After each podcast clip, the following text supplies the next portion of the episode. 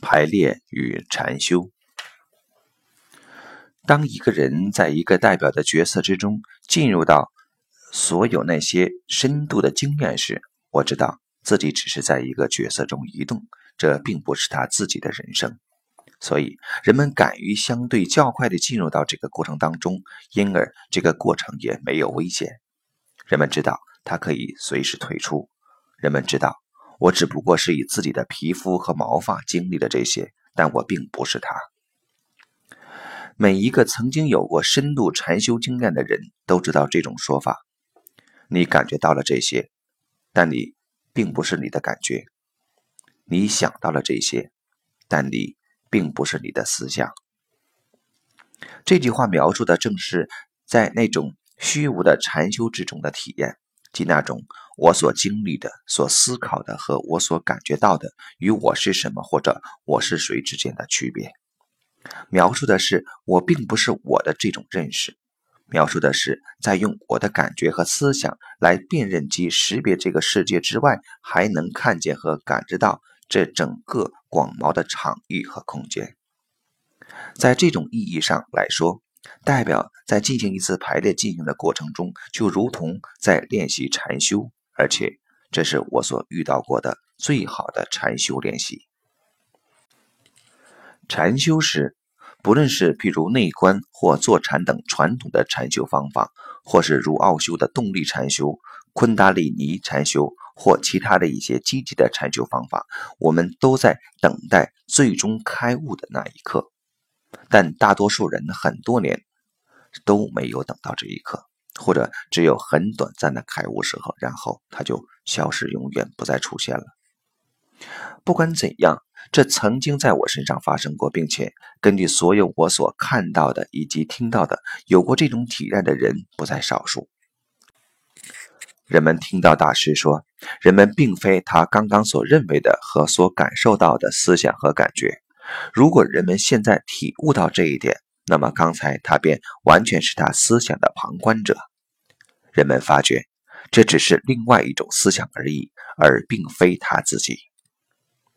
如果人们觉察到这一点，这既是一种好的征兆。人们知道自己一直以来所感知到的这些都不是他们真正感知的。不过，这可能确实是让人感到很沮丧。我并不是要质疑这种练习的意义，或许是禅修让我为我的治疗工作以及能够看见和理解排列中的一个个过程做了很好的准备。不过这是比较辛苦的。同时，我相信在排列过程中对角色的接纳，能够很容易将人带入到一种禅修的状态之中。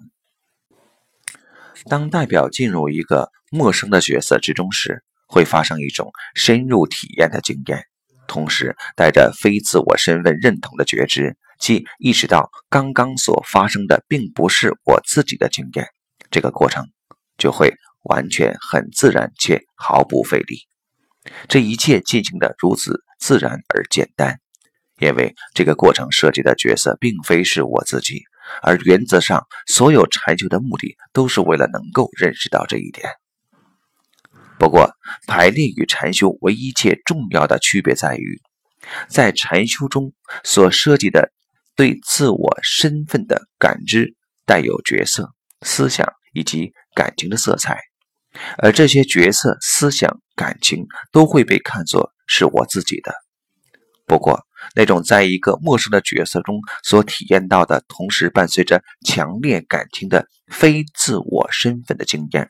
在我看来，是打开身体的非常重要的步骤，并且它为人们开启了这样的意义，即这一切也可能会发生在自己的角色当中。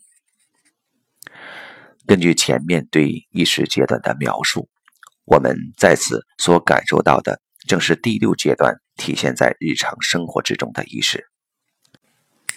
在这个觉醒的意识里。我们并非像一些人所想的那样居于一切事物之上，而是将自己融入一切事物之中，从而不存有任何分别之心。与以往所有的阶段不同的是，我们过的是一种平凡的生活，并且我们也将这样的生活视为完全普通而平常的。我们做那些应该做的事情，并且不再去想别的。奥修正是将这种状态叫做禅修，而不是某些静坐练习。它就是日常生活之中的点点滴滴，就是全然地活在当下。